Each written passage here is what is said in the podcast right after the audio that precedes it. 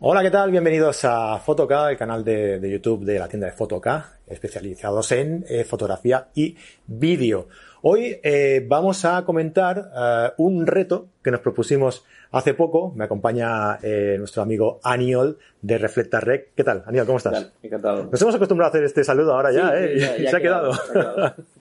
bueno, pues em, os contaba que hace muy poquito realizamos eh, una especie de taller, workshop, podemos, podemos decir, sí, demostración. reto marrón también. reto marrón, le Sí, podemos llamar reto marrón. Pues, como hemos dicho, un reto en el que nos propusimos grabar un videoclip con todo lo que ello comporta, ¿no? Con bueno, eh, en la preparación, digamos que va, va aparte, ¿no? Sí, sí, sí. Eh. Pues grabar un videoclip, un videoclip musical en solo tres horas. Es decir, veníamos con ya con un guion, bueno, venía, Aniol montó un guion ya, eh, una preparación, un guion previo, y ya a partir de ahí, todo el set de grabación, todo lo que hicimos en el The Set Lab De Studio, Sí, justo. eh, toda la grabación, eh, los sets, la iluminación, el audio, todo, todo, todo, lo hicimos, o lo hizo, vaya, que yo tampoco hice nada, en, en- en tres horas. Y bueno, pues hemos querido explicaros cómo se hace eso, ¿no? Cómo se puede grabar un videoclip eh, musical, cómo puede hacerlo cualquiera con las herramientas que lo hicimos en, en tres horas.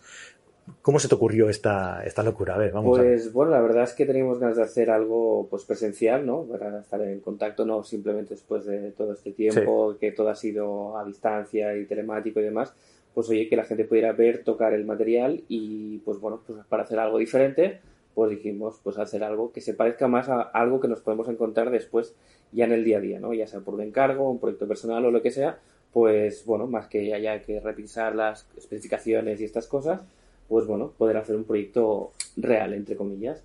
Y bueno, y hablando pues contigo, pues salió un poco la, la idea, ¿no? De salir un poco pues de, de la tienda o de nuestras oficinas y hacer pues un cara a cara pues con, con la gente y poderlo probar.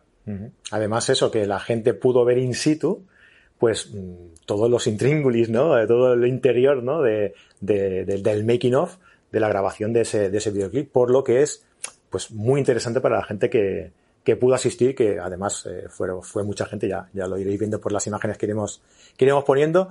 Muy interesante la, la verdad es que la gente quedó, quedó muy contenta. Fue, fue muy divertido y aparte, pues eso, ¿no? Ver esa interacción, poder quedar otra vez en persona, ¿no? Y que la gente participara, que aportara sus ideas y poderlas incorporar, pues la verdad es que fue, fue muy interesante y es lo, lo divertido de estas cosas.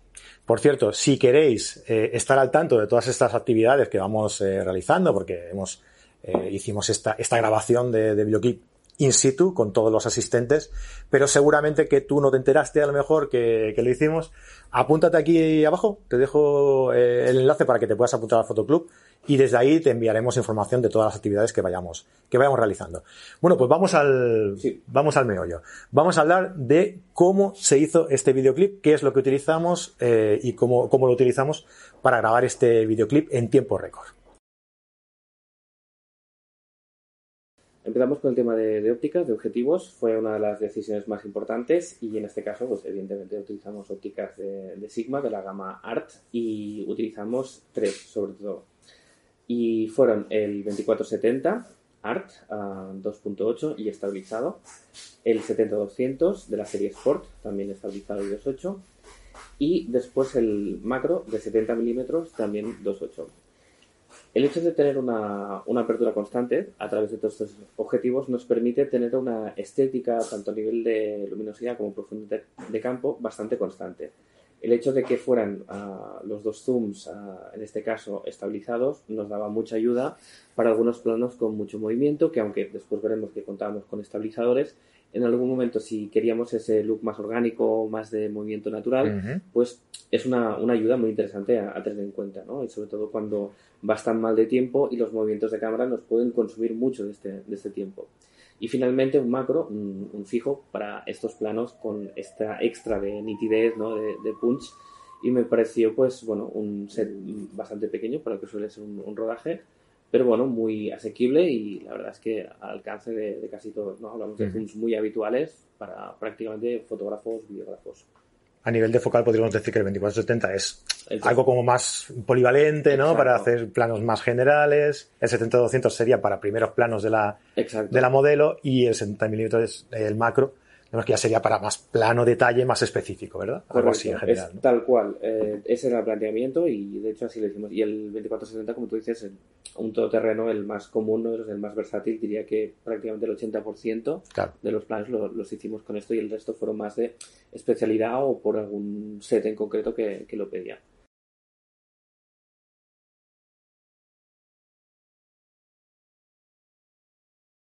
La siguiente decisión fue elegir tanto la cámara como la configuración de cámara que queríamos. Optamos por, distintas opciones según el, el, set o la secuencia que íbamos a grabar. Hicimos tanto un rig de, mano, con una, a partir de una, de una, case de small rig, que aparte de proteger, pues nos sirve para montarle muchos accesorios y poderla adaptar a, a la función específica que queramos. Ya sabemos que la reflex nos da una calidad de imagen o mirrorless impresionante, pero quizá a veces la ergonomía no es la más adecuada. Sí, no está pensado ¿no? Para, para el vídeo. O, por ejemplo, pues eso, pues ah, no estamos limitados a poner solo un accesorio en la, en la, en la zapata, ¿no? Y pues en este caso, pues un rig y más si tú lo haces a tu gusto, personalizado, ¿no? Y muchas veces, pues con la ayuda de los compañeros de Fotoca que te pueden asesorar, pues puedes conseguir algo que realmente se adapte a lo que tú necesitas. Entonces, un rig para los que no, sí, pero, para que los que no lo entiendan, eso es, como una especie de, de, jaula donde puedes ir montando diferentes accesorios a la, cámara. Los que tenemos cierta edad, ¿no? Si conocéis el mecano, ¿no? O estas cosas, yo, pues, a mí realmente me encantaba y pues mira, pues ahora básicamente. Ahora te ha servido para eso, ¿eh? Exacto. Sirve para el currículum. Bueno, pues usamos un rig de mano uh, para las tomas así cámara en mano, más dinámicas, más de seguimiento y después también un rig de trípode que ya nos permitía pues, usar un follow focus para ajustar el, el foco de una forma más precisa. También un portafiltros con un, un box que nos sirve para controlar los reflejos de todas las luces parásitas, etc.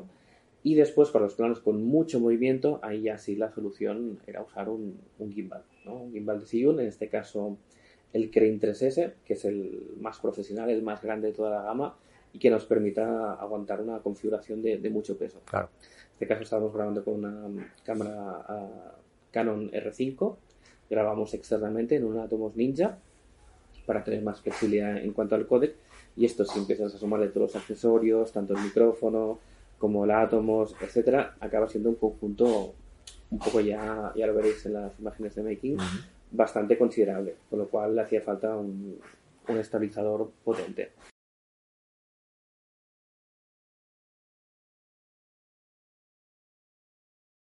al tratarse de un videoclip, quizá no es de los proyectos donde el sonido es especialmente protagonista, ¿no? ya que trabajamos a partir de una, de una pieza musical, ¿no? de, un tema que ya está, ya está hecho. ¿Me quieres decir que es playback? Es playback. Todos los videoclips son playback y de hecho, o sea, menos mal porque te puedo decir que... Acaba de caer un mito, ¿eh? Uh, te puedo decir por experiencia que escuchar cantar en directo sin depende de quién, ¿no? Depende de quién, puede ser bastante, bastante duro. Así que sí, habitualmente se suele hacer playback. También para asegurarte que mm, todo está hecho ya con los ajustes de masterizados del tema que va a salir. Así que se suele hacer playback prácticamente siempre. ¿Y qué utilizamos aquí en este, en este caso? Este utilizamos una, una canción de, de, Lola, se llama The Way I Am, que elegimos porque, bueno, pues mm, es un tema pop, es un tema así ligerito y cuadra mucho con el entorno donde, donde estamos, muy colorido, ¿no? Con este tipo de estética, con un puntito kitsch. Yo creo que funcionaba muy bien y se, se complementaba muy bien. Entonces, aunque basemos nuestro audio en esta pieza, ¿no? En el tema que ya está masterizado y demás, a mí personalmente, cuando hacemos un videoclip, me gusta añadirle como alguna otra capa más de audio. Eh, te ayuda a conectar mucho con el momento de lo que estás viendo, ¿no? Puede ser, pues, eh, en este caso ya lo, ya lo vemos, el momento en que ella coge el teléfono, ¿no? Pues marca unos números, eso quizá no está en la canción, eso es una parte de que hemos guionizado nosotros, pues el hecho que se pueda oír y con una buena calidad realmente ayuda muchísimo.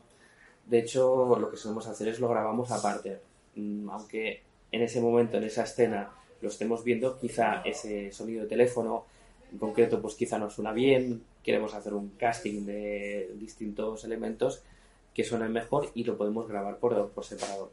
Para eso utilizamos un micro de cañón, que es muy aconsejable para estas cosas porque nos aísla muchísimo el ruido del entorno y se centra mucho, sería como si fuera, con perdón, un, tele ¿no? de, sonido. Y mm, también utilizamos otro micro en cámara de referencia, porque esto sí es muy, muy importante del, del audio, para después sincronizar bien los planos. la edición. con, con, la música, para la sincronización de labios, etcétera Las cámaras tienen un micrófono, pero realmente, pues bueno, pues con el tamaño, la limitación de construcción que tienen, no es la misma calidad que te puede dar ni mucho menos un micro dedicado, ¿no? En este caso. Así que básicamente nos apoyamos con estos dos micros. El Soundbird T3 de Saramonic, que es el micro de cañón, que es el que oiréis casi todos los audios así de detalle, y el que usamos en cámara de referencia era el VMIC Mini, que es un micrófono compacto y que funciona perfectamente pues, para cámaras mirrorless, reflex o incluso para, para smartphones. Y bueno, y este básicamente era un setup de sonido sencillo, pero que en este caso ha funcionado. Ah, y también lo usamos para unas pequeñas voces en off que añadimos ahí a, pues bueno, una parte más creativa, una licencia que nos tomamos para ayudar a contar la, la historia. Parece mentira lo importante que es el audio. ¿eh? Tú puedes ver un, un vídeo que a lo mejor eh, la imagen no sea todo lo buena que tú quisieras, pero eh, ver un vídeo con un mal audio... Es imposible, yo no, puedo, ¿eh? o sea, me, me saca mis casillas. Pero además es cierto, y te doy toda la razón, mm, cuando hablamos de lenguaje audiovisual, ¿no? sobre todo los que venimos del mundo de la fotografía, le damos mucha importancia a cada imagen, pensamos en la cámara, las ópticas, pero realmente el sonido es para mí más del 50%. De hecho, no hay un medio de comunicación que sea imagen de vídeo sin sonido, pero sí hay un canal de comunicación de solo sonido sin imagen, que es la radio, la radio, podcast, etc. Y sigue vivo. Entonces, para mí me, parece muy bien que lo reivindiques porque quizá a veces no dedicamos la misma inversión o tiempo o cariño y realmente puede aportar una, una gran diferencia. Pues ahí queda.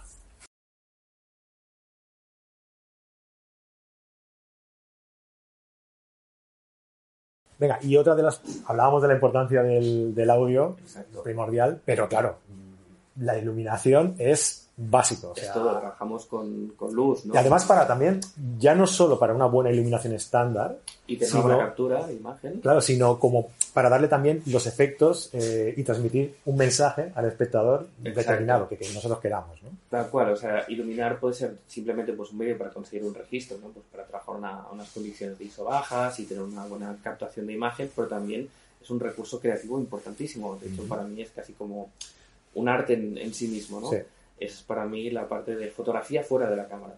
Y eso a mí personalmente es algo que me gusta mucho, disfruto muchísimo.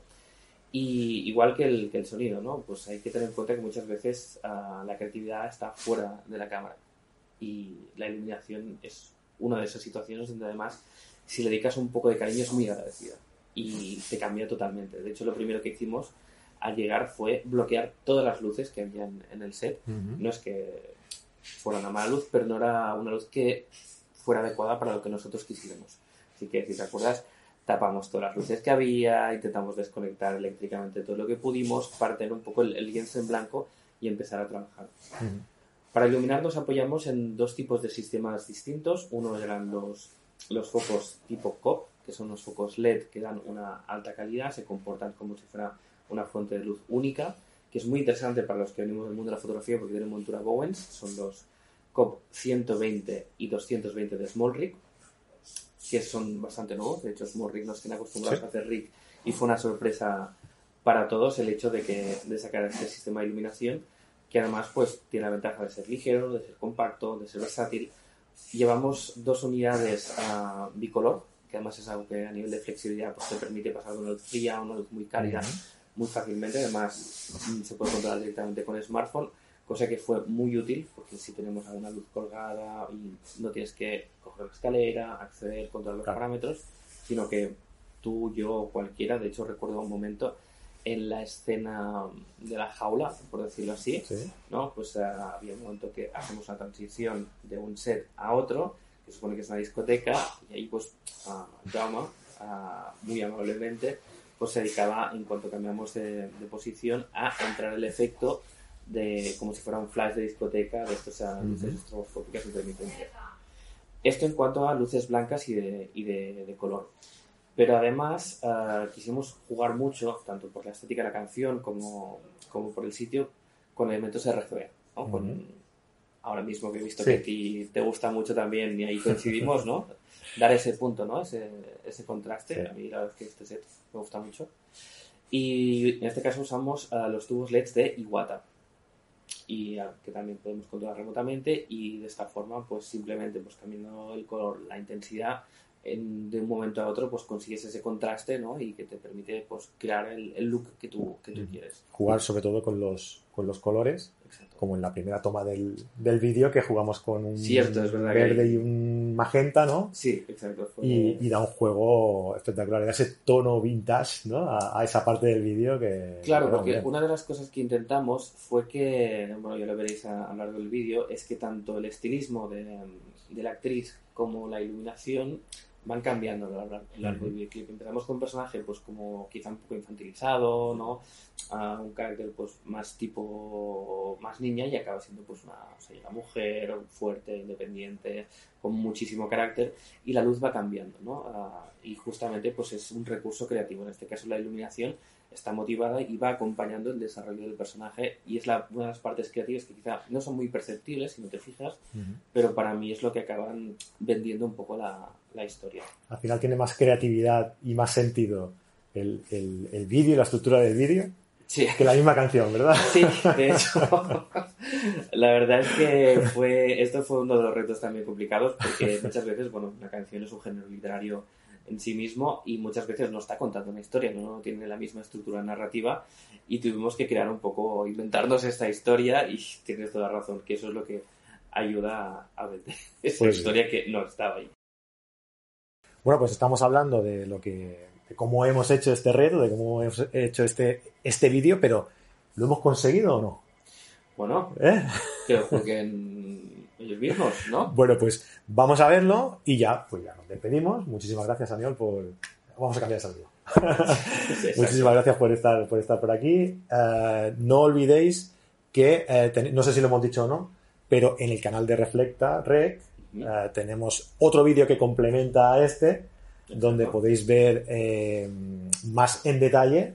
el material que hemos utilizado, eh, etcétera. Eso es. Así que os dejamos por aquí el, el enlace. No, por aquí, la tarjetita. Dejadnos por, la tarjetita por aquí para que podáis ir a, a verlo y concretamente todo lo que se ha utilizado con detalle en, en este vídeo, que vamos a ver si lo hemos conseguido o no. Hacerlo en tres horas lo hemos hecho. Sí, Ahora, exacto. ¿Cómo ha quedado? ¿Cómo ha quedado? Bueno, os leemos en comentarios, a ver qué os parece. Venga, hasta la próxima. Hasta la próxima. Molt. ¿eh?